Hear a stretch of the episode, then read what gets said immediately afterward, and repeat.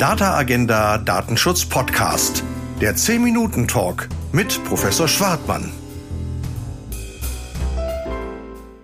Hallo, liebe Zuhörerinnen und Zuhörer. Herzlich willkommen zum Data Agenda Datenschutz Podcast. Heute unter der Überschrift von der Risikoorientierung bis zu einem Rechtsrahmen für künstliche Intelligenz, Datenschutz in Europa zukunftsoffen gestalten. Darüber spreche ich heute mit Axel Voss, über den ich gleich Näheres sagen werde. Aber welche konkreten Fragen haben wir heute? Hat sich der risikobasierte Ansatz der DSGVO bewährt? Wie geht es von der DSGVO Richtung E-Privacy-Verordnung weiter? Und guckt der europäische Gesetzgeber in Zukunft vielleicht etwas vom TTDSG in Deutschland ab, wo es ja Regeln zu Datentreuhändern gibt und auch nochmal in die Zukunft geblickt. Was unternehmen wir, wenn Maschinen schlauer werden als Menschen? Wie sieht es mit den rechtlichen Vorgaben Europas für künstliche Intelligenz aus? Und darüber spreche ich mit Axel Voss. Er ist Mitglied des Europäischen Parlaments für die EVP und seit 2014 im Rechtsausschuss. Sein, einer seiner Schwerpunkte liegt im Datenschutzrecht. Er war Schattenberichterstatter der DSGVO und erfordert aktuell vor allem eine Anpassung des europäischen Datenschutzrechts mit Blick auf die Bedürfnisse der Praxis. Lieber Axel Voss, herzlich willkommen. Ja, vielen Dank für die Einladung. Ja, schön, dass du da bist. Äh, leg direkt mit der ersten Frage los. Und zwar geht es um den risikoorientierten Ansatz der DSGVO.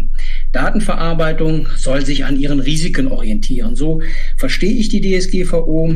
Der EuGH hat sich in der Schrems II-Entscheidung auch mit Blick auf den transatlantischen Datenverkehr so ein bisschen gegen eine risikoorientierte Betrachtung ausgesprochen. Und so hängt die datenschutzrechtliche Rechtmäßigkeit zur Aufzeichnung dieses Gesprächs, was wir gerade führen, zum Beispiel davon ab, ob die Daten, die wir hier übertragen, in der EU gehostet werden. Das gilt, obwohl keinerlei Risiko für unsere Freiheit bestünde, wenn die NSA diesen Inhalt hier komplett mitschneiden würde. Die bloße Möglichkeit des Zugriffs auf einen beliebigen Inhalt reicht für die mit hohen Bußgeldern sanktionierte Rechtswidrigkeit. Und die Folge ist die zunehmende Unruhe und Unsicherheit in der europäischen Wirtschaft, weil es halt ohne den transatlantischen Datenverkehr faktisch nicht geht. Jetzt die Frage, ist das risikoadäquat? Und falls nicht, was kann man tun, um der Wirtschaft Luft zu verschaffen? Ja, also zunächst einmal, äh, Wolf, es ist natürlich so, dass wir als Idee dort integriert haben, risikobasierter Ansatz. Soll eben heißen, dass man sich nur auf oder zunächst mal mit den Daten dann auch auseinandersetzt, die ein hohes Risiko aufweisen zum äh, der, der Verletzung ähm, der Vorschriften etc. Und das ist leider, also theoretisch richtig, aber in der Praxis wird das, so wie ich es wahrnehme, kaum gehandhabt. Und das ist das, was ich kritisieren muss. Das ist nicht die Idee des Gesetzgebers gewesen, den kleinen Handwerker genauso wie die großen Big Techs irgendwie alle äh, gleich zu behandeln, sondern man sollte eben dann hier gucken, wo existieren wirkliche Risiken für einen Missbrauch der Daten. Und das leider theoretisch ist da, aber in der Praxis funktioniert es zumindest in Deutschland nicht so besonders gut. Und dass der EuGH das in der Schrems 2 Entscheidung mehr oder weniger ausschließt, ist eigentlich ein, aus meiner Sicht äh, ein nicht richtiges Vorgehen. Deshalb, ähm, ich glaube nicht alles, und du hast es mit diesem Beispiel auch hier von dem Aufzeichnung des Podcasts ja auch gesagt, da ist das Risiko nicht besonders hoch, aber die Formalia liegen eben dann dennoch ähm, da, die man erfüllen muss. Deshalb ist es schon schwierig. Also ich würde mal sagen, es ist leider nicht so umgesetzt, wie der europäische Gesetzgeber sich das vorgestellt hat. Mhm. Was kann man konkret ändern? Ich glaube, dass man zunächst einmal an dem Bewusstsein auch der Datenschutzbehörden äh, sich was ändern muss, damit es hier eine mehr bessere Serviceorientierung oder auch die Konkretisierung auf bestimmte Risiken von Daten zunächst einmal darauf hinausläuft. Ansonsten, äh, glaube ich, blieben uns nur auch nochmal konkreter den Gesetzestext anzugehen, den zu ändern, um hier die Interpretationen, glaube ich, noch konkreter zu machen. Mhm. Ja, okay. Das ist ähm, was, was wir in der Zukunft in irgendeiner Form anpacken müssten. Aber wir haben ja noch, noch andere Aufgaben zu lösen. Ähm, ich ich schwenke mal über zum nächsten Thema. Der Satz Code is Law, den hat äh, der US-Verfassungsjurist Lawrence Lessing verbreitet. Und, und, und übersetzt heißt das sowas wie, wer die Technik beherrscht, der beherrscht auch das Recht.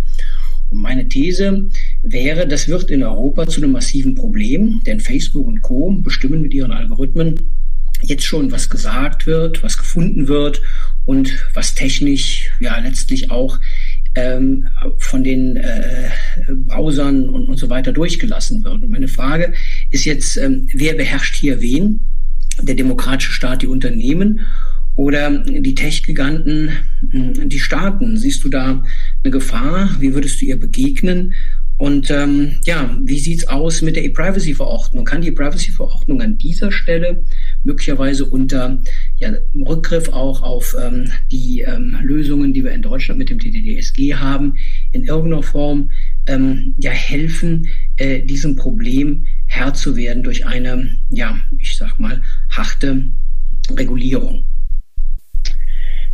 In der Tat, das ist im Moment eine große Diskrepanz. Ähm, der demokratische Staat, der Gesetzgeber, hinkt eigentlich den Fakten oder der, der faktischen Ausgestaltung hinterher. Deshalb insofern stimmt die Aussage von Lawrence Lessig, glaube ich, schon, dass man sagen kann, im Moment schreitet hier eine Entwicklung voran, wo der fragmentierte, politisch fragmentierte Gesetzgeber gar nicht mehr so schnell hinterherkommt, auch in seinen behäbigen demokratischen Strukturen, die wir nun seit Jahrzehnten so haben.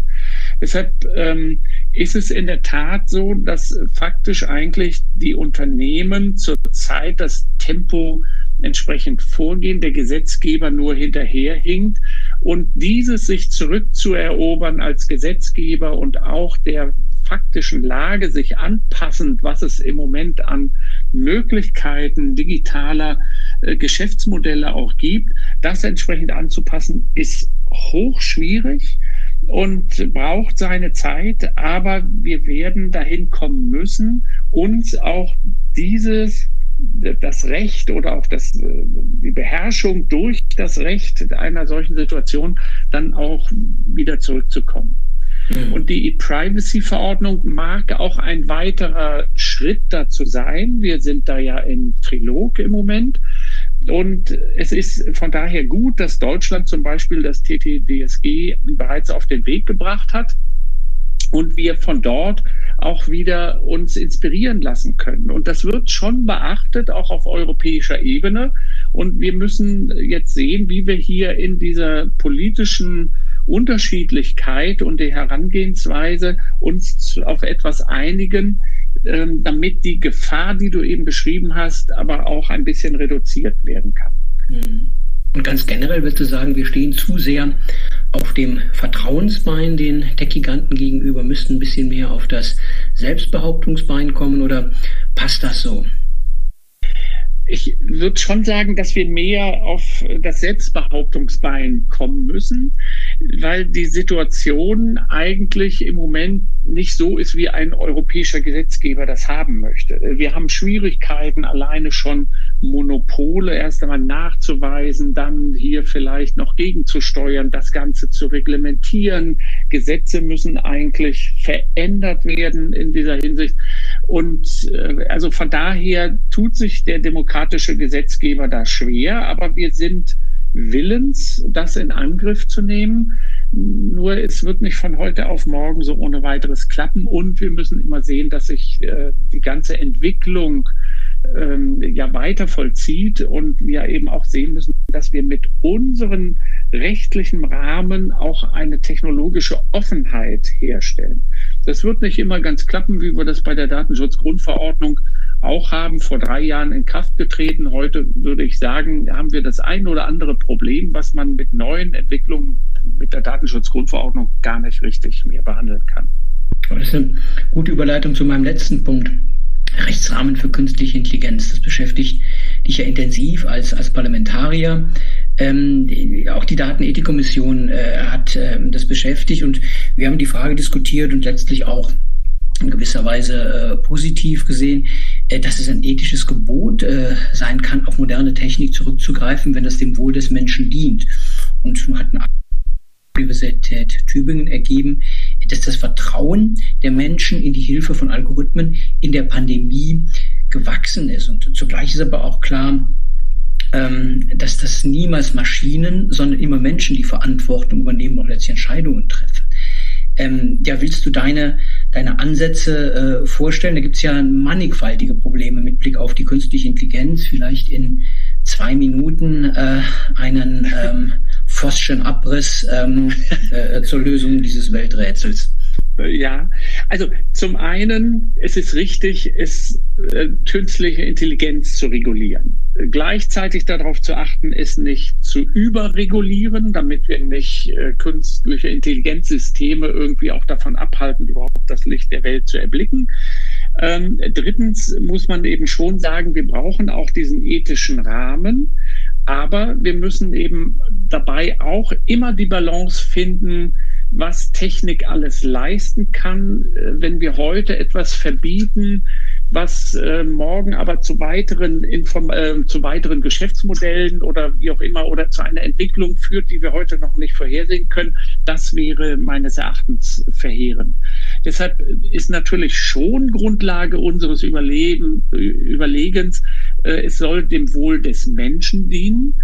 Aber wir haben natürlich zunehmend auch Entwicklungen, die ja, ich, ich sag mal, wenn wir auf Industriedaten und Analysen und äh, neue Erkenntnisse aus bestimmten Zusammenhängen schaffen wollen, äh, wo man von vornherein nicht immer sagen kann, ob es nachher am Ende auch dem Wohl des Menschen. Im Gesundheitsbereich und so ist das offensichtlich, wenn man dort besser Forschung äh, betreiben kann, auch mit Datenanalysen. Das ist klar. Natürlich am Ende, auch wenn hier durchaus ein Eigenleben auch von Maschinen mitunter äh, zugrunde gelegt wird, muss am Ende immer jemand auch verantwortlich sein.